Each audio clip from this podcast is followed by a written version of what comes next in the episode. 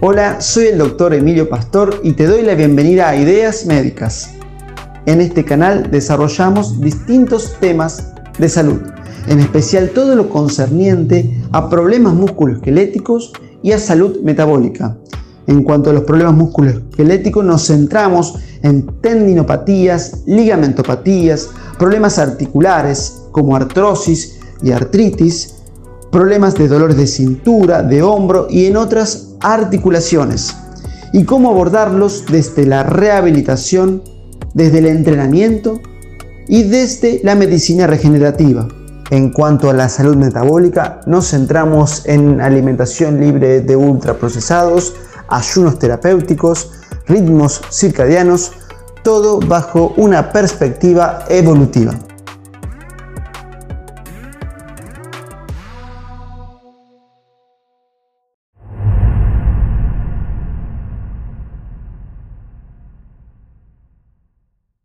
Hoy les voy a hablar de estrategias simples para evitar el dolor en internación. Esta es una charla que se dio en el Congreso Internacional de Medicina Interna en Rosario en el año 2017, o sea que fue dada hace un par de días atrás y quería hacer una grabación para que quede eh, en internet y el resto de las personas las pueda escuchar si así lo desea. ¿Por qué este tema es tan importante?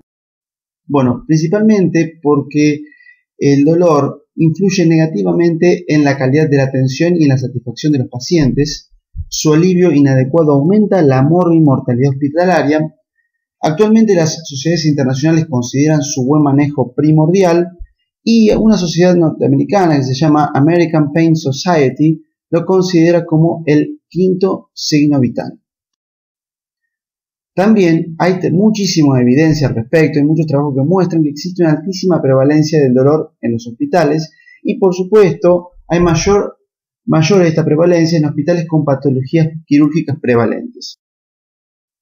El dolor es un tema que generalmente es infravalorado, subregistrado y subtratado. Es como que algo que está tan presente, nadie lo escucha, nadie lo quiere ver y nadie habla del tema y, generalmente se hacen diagnósticos como diagnóstico de neumonía, diagnóstico de fracturas, diagnóstico de infecciones, pero eh, no se presta atención al síntoma dolor. Y como hemos visto, es algo muy importante y, está entre nosotros y forma parte de la calidad de la atención médica.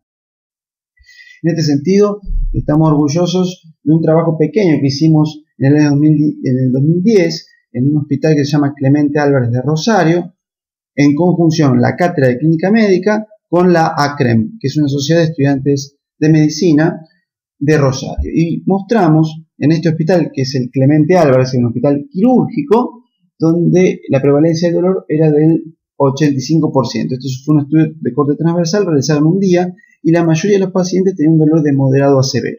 Si quieren ver el resto de los, de, si la gente quiere Leer el artículo está en la, página de clínica unr.com.ar o si no me puede escribir un correo electrónico al correo que figura al final de la presentación. Cuando uno le pregunta a un residente de cualquier especialidad por qué está utilizando la medicación que está utilizando para atender el dolor de un paciente, por ejemplo, diclofenac 75 miligramos cada 12 o ibuprofeno o lo que fuere, generalmente el residente le va a contestar y porque me lo enseñó mi residente superior. Si uno le pregunta al residente superior la misma pregunta, ese residente le va a contestar, bueno, ¿por qué me lo dijo el residente superior? Y si uno sigue así la cadena vertical del aprendizaje, generalmente todo esto se aprendió por transmisión oral, es decir, como el cantar del music, el cantar de los cantares y de los juglares. Y eso es así, es decir, la mayoría del manejo del dolor tiene que ver con el uso y costumbre y no con las reales evidencias. Y eso es lo que uno tiene que desterrar, desterrar un poco el uso y costumbre y ver si lo que estamos haciendo en nuestro fuero interno está bien. Hoy sí podríamos, en este caso, si no está bien, mejorarlo. Vamos a ver algunas estrategias simples para ir más al grano. Número uno, evaluar. Es decir, tenemos que empezar a evaluar el dolor, es decir, tenerlo dentro de nuestro checklist o de lista de verificación y así como miramos la presión arterial, la frecuencia cardíaca, la frecuencia respiratoria, la temperatura, tenemos que tener en cuenta que tenemos que anotar y, y evaluar el dolor. Es muy importante tener un par de buenas orejas, es decir, escuchar a nuestros pacientes y prestarles atención. Es decir, estamos entrenados, desgraciadamente, los médicos para hablar y no estamos entrenados para escuchar. Es decir, tenemos que escuchar lo que los pacientes nos dicen para poder hacer esto. Otra cuestión que es muy importante en la internación es utilizar alguna escala, que puede ser la escala visual análoga, que acá se ve en la diapositiva, eh, para tener un mismo idioma. Es una escala unidimensional que solamente valora intensidad, pero por lo menos es un principio. Si todos utilizamos esta misma escala, es más fácil eh, tratar a los pacientes, que la usa tanto la enfermera como los médicos. Segundo punto, créele. Está estudiado que los médicos subestiman el dolor de los pacientes, si no les creemos lo que nos dicen. Entonces hay que creerles.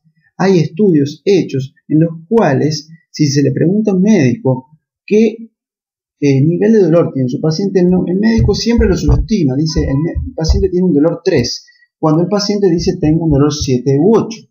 Ahora, si esa misma pregunta se le pregunta a un enfermero, el enfermero generalmente se acerca más al eh, valor de dolor que tiene ese paciente, es decir, que lo estima mejor. Más aún, si uno le pregunta a un estudiante de primer año de medicina qué dolor cree que tiene su paciente, generalmente ese estudiante va a acercarse más al nivel de intensidad de dolor que tiene el paciente que un estudiante de sexto año. ¿Qué significa esto? Que a medida que pasa el entrenamiento formal del médico, el médico se vuelve más insensible al dolor por una cuestión de entrenamiento y de que es necesario por ahí insensibilizarse para poder trabajar mejor y poder atender al paciente. Y por ese motivo es necesario creer al paciente, ¿sí? A lo que nos dice. Las excepciones a esto que hay que desconfiar son las cuestiones laborales, donde hay alguna cuestión de litigio laboral. Pero si no, como concepto general, créele lo que te está diciendo. Algo muy importante, si dijimos que el dolor estaba subregistrado, es muy importante anotarlo en la historia clínica. Si nosotros anotamos el dolor en la historia clínica, es muchísimo más probable que lo tratemos. Si no lo registramos, el dolor va a ser subtratado. Así que hay que escribir en la historia clínica el nivel de intensidad de dolor. Contene a tu paciente. No te olvides que somos personas que atendemos un estudio hecho eh, y publicado en Annals of Family Medicine en 2013 muestra, por ejemplo, en dolor lumbar que lo que el médico le dice al paciente tiene gran impacto en la impresión que tiene sobre su dolor de espalda. Hay muchísimos estudios hechos al respecto que hablan de esto, de la capacidad del médico para influir positivamente o negativamente eh, sobre el paciente. El efecto placebo y el efecto nocebo, es decir, el médico como analgésico. Muy importante. También es muy importante tener en cuenta el concepto de neuronas en espejo. Giacomo Risolati obtuvo junto a otros científicos el Premio Príncipe de Asturias de Investigación Científica y Técnica en 2011 por las neuronas espejo. Estas neuronas son las neuronas que nos permiten el aprendizaje y también permiten transmitir de alguna forma las emociones de una persona a la otra. Si una persona está triste, la persona que está con ella se puede sentir triste. Si una persona llora, es probable que la otra pueda llorar. Y esto es lo que permite, por ejemplo, el contagio del bostezo. ¿Qué significa esto? Que atender bien, cordialmente, sonreír a nuestros pacientes, mirarlos a la cara, todo eso ayuda a nuestro paciente a sentirse mejor. Y tenemos que tenerlo en cuenta. Es decir, finalmente, es necesario volver a las bases, contener a nuestro paciente, hablar con nuestros con los familiares también, identificar al familiar que, que funciona como más importante y contenedor del resto de los familiares y tratar de darle explicaciones y eh, concretas a lo que le está pasando a su ser querido. Esto es muy importante para manejo del dolor en la internación. Por supuesto. 5. Indicar medidas analgésicas, es decir, que también hay que saber algunas cuestiones en este sentido, algo muy importante de tener en cuenta es el concepto de analgesia racional y balanceada. ¿Qué significa esto? Que según el tipo de dolor, uno va a elegir la medicación o la estrategia no farmacológica más acorde y que probablemente dé más, eh, más valor o producto analgésico. Y balanceado significa a veces utilizar varios medicamentos en distintas dianas terapéuticas a dosis más bajas para disminuir los efectos tóxicos y aumentar la ventana terapéutica. Algo así como lo que ocurre en la hipertensión arterial, donde se tiene este concepto, varias drogas a dosis bajas en distintas dianas terapéuticas para mejorar la analgesia y disminuir los efectos tóxicos. Y en este sentido, no solamente tenemos que tener en cuenta las, herramientas no farmacológicas, sino también las no farmacológicas y por supuesto el efecto placebo. En este sentido, en cuanto a las herramientas farmacológicas, podemos hablar de los analgésicos no opioides, los opioides, los adyuvantes y los anestésicos locales. Una palabra sobre adyuvantes. El adyuvante es un medicamento que no fue diseñado para la analgesia, pero que sirve como tal. Ejemplo, la amitriptilina es un antidepresivo tricíclico, pero sirve eh, como adyuvante para el tratamiento del dolor. Lo mismo que los corticoides en algunas situaciones, también eh, los antirreceptivos óseos. Eh, de eso hay muchos ejemplos. Muy bien. En cuanto a los antiinflamatorios, sabemos que existe una sobreutilización de los AINES. Son los fármacos más utilizados. Existe en el imaginario colectivo y en el imaginario médico un preconcepto de que los AINES son fármacos más seguros que los opioides, por ejemplo. Y esto tiene que ver con que son fármacos de venta libre, que hay mucha publicidad al respecto, pero tienen efectos potencialmente graves y muchas veces que no son predecibles, que no avisan. Ejemplo, hemorragia digestiva, entre otros efectos. Y muchas veces estos fármacos están indicados con una protección gástrica inadecuada.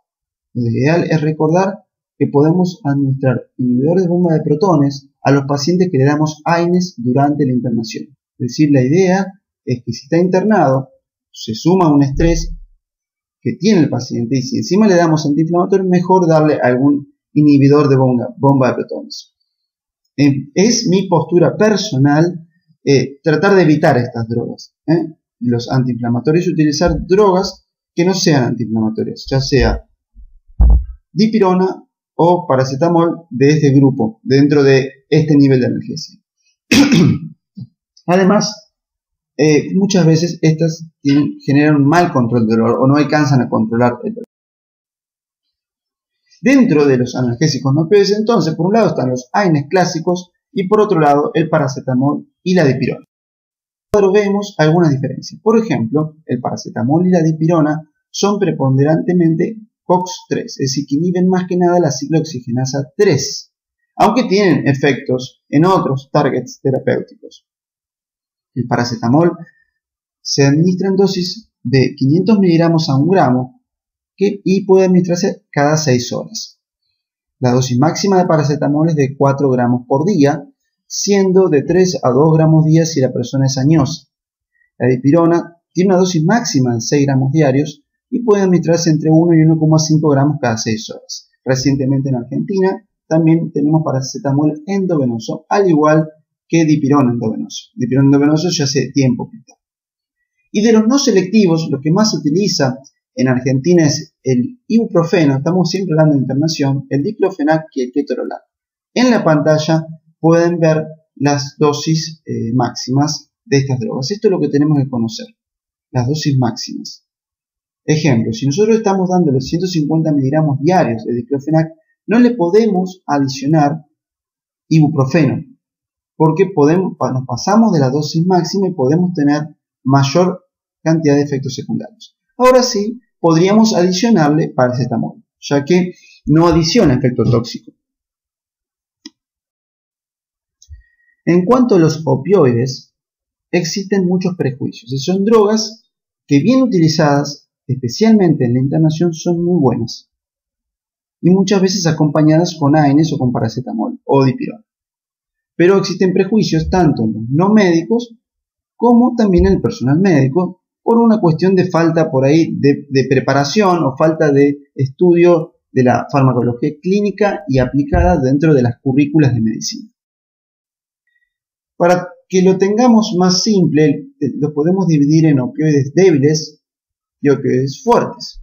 Los opioides débiles tienen menos potencia y por definición tienen una dosis máxima, dosis techo. Los más conocidos son el tramadol, la codeína y el dextropropoxifeno. En cuanto al dextropropoxifeno, que fue muy utilizado en los últimos años, eh, actualmente fue prácticamente reemplazado por el tramadol, producto de las recomendaciones de la FDA y la Comisión Europea del Medicamento, que por ciertos efectos secundarios relacionados principalmente a la cuestión de convulsiones y cardiovasculares, han, ha, caído más en desuso y se recomendó eh, retirarlo. Es por eso que lo que más se utiliza en la internación es el tramadol. Las dosis o las ampollas vienen entre 50 y 100 miligramos y se puede administrar hasta 4 veces al día. Este medicamento eh, tiene una dosis máxima de 400 miligramos día y en personas más de 60 años no se recomienda no pasarse los 300 miligramos día. Esas son las recomendaciones estándar. Entonces uno lo puede administrar, por ejemplo, 100 miligramos 4 veces al día. Cada 6 horas sería 50 miligramos cada 6 horas y por supuesto puede adicionar algún rescate, de esto lo vamos a ver más adelante. También se puede hacer un goteo continuo teniendo en cuenta estas dosis máximas. En cuanto a los opioides fuertes, los que más se utilizan en internación son la morfina, el fentanilo y la nalbufina. También en las unidades de terapia intensiva en algunos lugares usan también remifentanilo. En cuanto a la morfina y la nalbufina, podemos decir que ambos tienen la misma potencia. Es decir, un miligramo de morfina equivale a un miligramo de nalbufina. Sin embargo, la nalbufina es un agonista parcial. Eh, ¿Qué significa? Que es un agonista capa y un antagonista mu. un agonista antagonista, disculpen.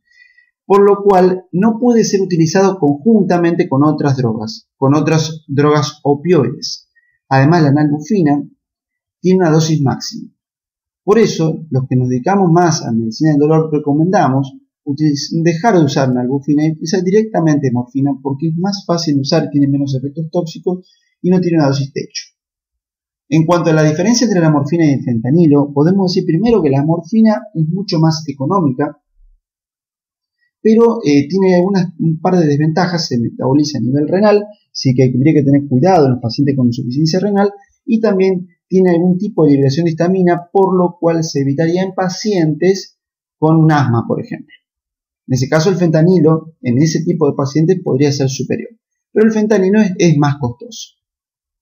La morfina, por ejemplo, se puede administrar cada 4 em, horas, es decir, 6 veces al día, ejemplo 5 miligramos, 2 miligramos, según eh, el nivel de dolor, y se va a ir titulando según dolor. También se pueden hacer goteos continuos y algo que es muy útil es hacer lo que se llama, si el paciente está eh, principalmente despierto, hacer lo que se llama titulación rápida. Ejemplo, se le puede dar al paciente, si está con dolor 10 para 10 o 9 para 10, 4 miligramos de morfina eh, en una dilución.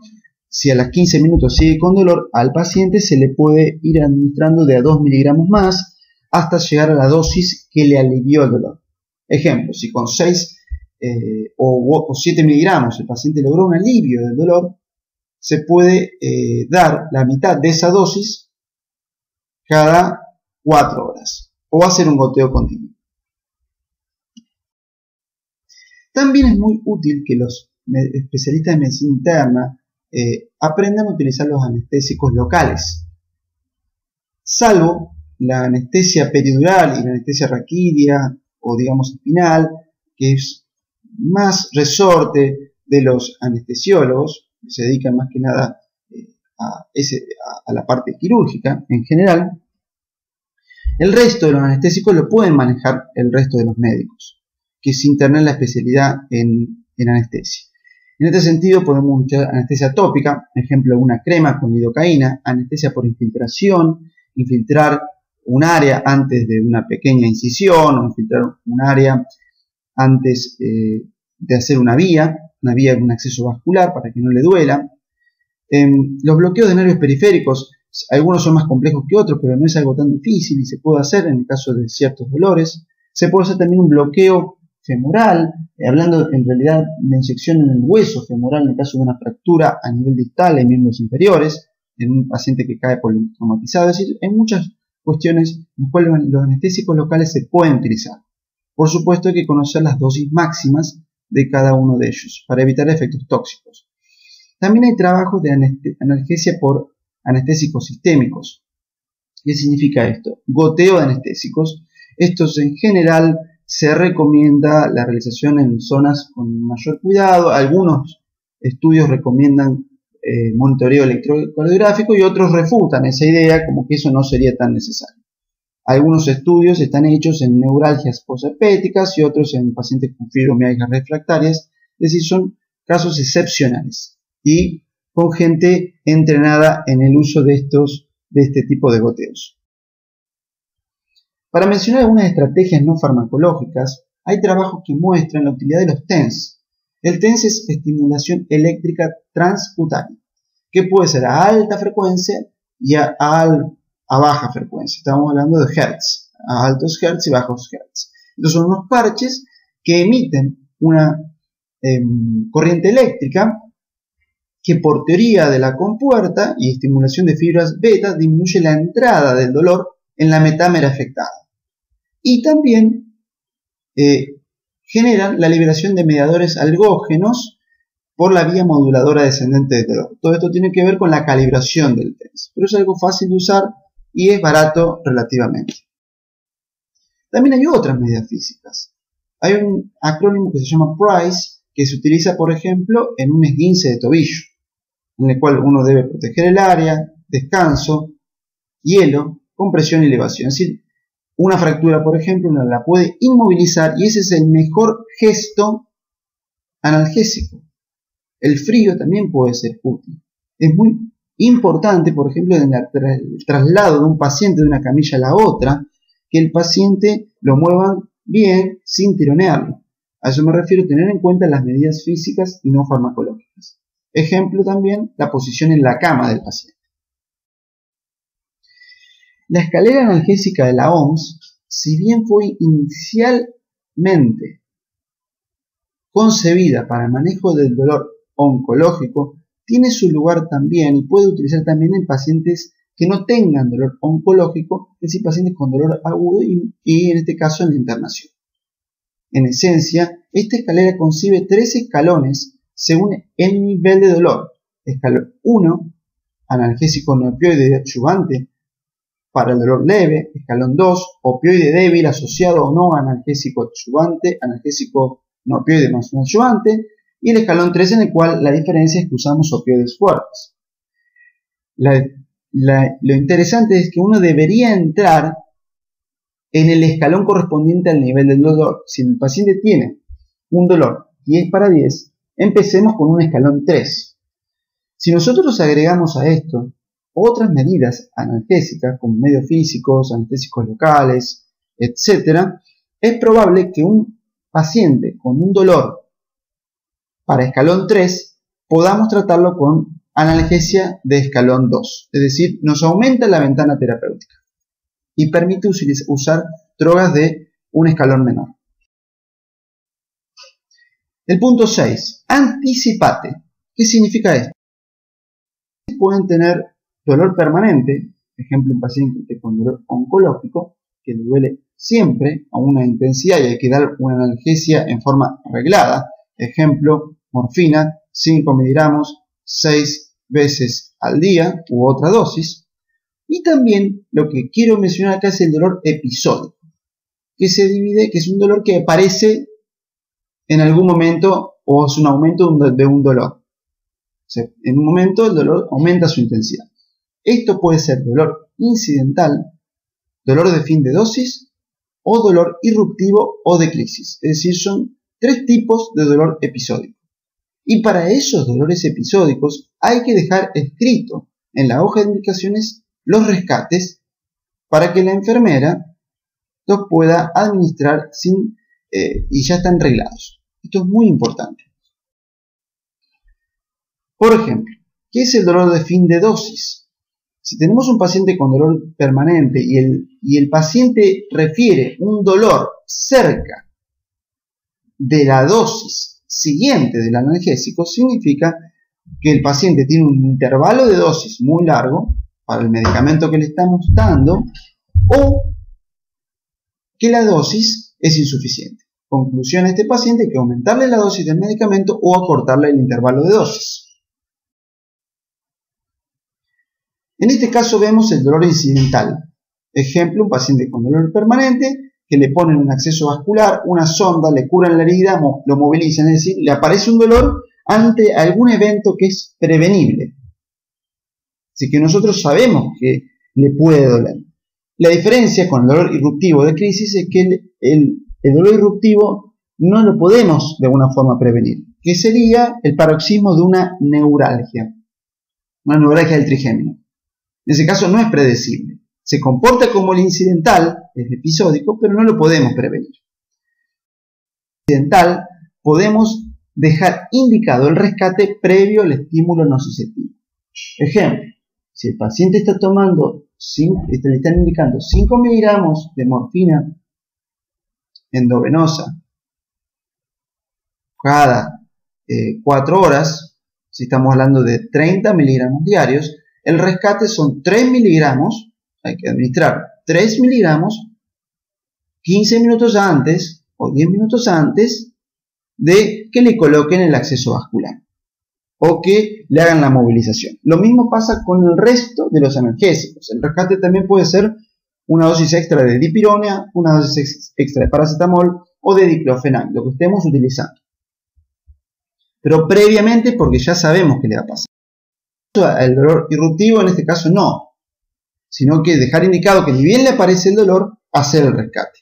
Una droga de alta velocidad, ejemplo, una dosis extra de morfina, una dosis extra de diclofenaco, de lo que fuera eh, necesario, pero que esté indicado en la carpeta. 7. Adaptate al hospital y sé creativo. ¿Qué significa esto? Cada hospital tiene una caja de herramientas diferentes diferente. ¿Qué significa? Que tenemos que pensar y adaptarnos a lo que tenemos y utilizar lo que tenemos. Si no tenemos eh, tramadol y hay dextropropoxifeno, usemos dextropropoxifeno. Es decir, usar lo que hay de la mejor forma posible y tratar de conseguir al mejor lo que nos hace falta. Y la idea es armar protocolos hospitalarios adaptados a la situación particular protocolos que sirvan de lineamientos terapéuticos y para los cuales uno puede salirse del protocolo en el caso de que no sea necesario, pero que exista algún protocolo. 8. Presta atención al ambiente. ¿Qué significa esto? Si nosotros estamos en un lugar así de bonito, en este caso esto es Tailandia, una persona en este lugar, uno se la, va a asumir que va a estar tranquila, que le va a pasar bien, que si tiene algún dolor, el dolor le va a reducir. Y esto es cierto. Y esto mismo ha sido estudiado en los hospitales. Si el hospital eh, o el centro de salud está, tiene una buena infraestructura, eh, el entorno es bueno, la atención del enfermero es buena, el camillero es cordial, es decir, la parte humana es buena, la parte de infraestructura es buena, si se puede descansar de noche, si no hay ruidos, es muy probable que el dolor de nuestros pacientes y la ansiedad de los familiares se reduzca. Si no sabes preguntar, los egos no impidan la comunicación. Puede ocurrir que no podamos manejar a un paciente y esto, eso eh, no nos hace peores médicos. Lo que tenemos que hacer es comunicarnos con otra persona que nos pueda ayudar y con algún otro, otro colega. E incluso prestarle atención a lo que nos dicen nuestras queridas enfermeras, ¿sí? lo que nos dice el enfermero, que muchas veces nos alerta sobre algún problema que nosotros no vemos. Y en este sentido, también tenemos que pensar en si el paciente es religioso y eh, el digamos, el religioso de la zona quiere ir a venir a verlo, eso también puede ser muy útil, la cuestión espiritual. Y por supuesto, acá vamos a realzar y no olvidarnos nunca del trabajo en equipo, poniendo en el centro al paciente y no en el centro el ego de los integrantes de este equipo. Finalmente, el punto 10 es estudiar. Si no sabes, estudiar. Y si sabes, seguí estudiando porque hay muchísimo más por aprender y todos los días salen trabajos nuevos y hay eh, herramientas nuevas que, que podemos usar en la internación. Y siempre recordar que esa persona que estamos atendiendo puede ser un familiar nuestro algún día. Así que tener esa responsabilidad para atender a nuestros pacientes. Y si estudiamos, todos, todos podemos tratar pacientes con dolor. Y si atendemos pacientes en la internación, tenemos que tener una mínima noción de estas cuestiones porque nos trascienden a todas las especialidades. Si todos debemos tratar pacientes con dolor y todos podemos. Es cuestión de animarse, de estudiar y de preguntar y de pensar. Esta charla les, les haya servido. Eh, pueden eh, escribirme a mi correo electrónico si desean más información, si desean el trabajo que hicimos en el Clemente Álvarez de Rosario, se lo podemos enviar. Y por si quieren em, formarse en dolor, tenemos ciertas eh, propuestas académicas que pueden serles útil, útiles. Bueno, muchísimas gracias.